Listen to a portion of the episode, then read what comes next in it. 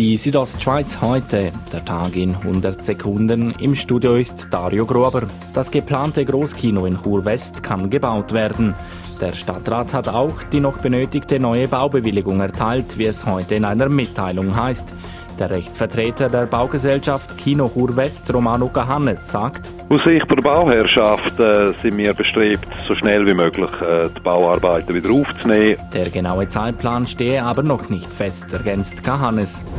Weil das Konvikt in Chur saniert wird, wurden im Gebiet Sand für fast 2,8 Millionen Franken sogenannte Provisorien erstellt, wo die Schülerinnen und Schüler untergebracht sind. Wie ein Gutachten zeigt, hätte der Kanton den Auftrag für den Bau der Provisorien ausschreiben sollen, was er aber nicht getan hat.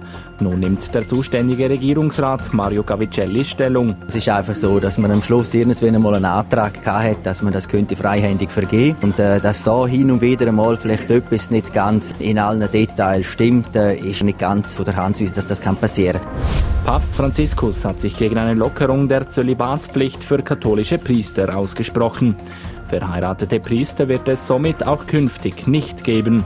Das Bistum Chur begrüßt den Entscheid des Papstes in einer Mitteilung. Die Swisscom entschuldigt sich für den Systemausfall. Heute Nacht waren unter anderem die Notrufnummern in mehreren Kantonen vom Ausfall betroffen.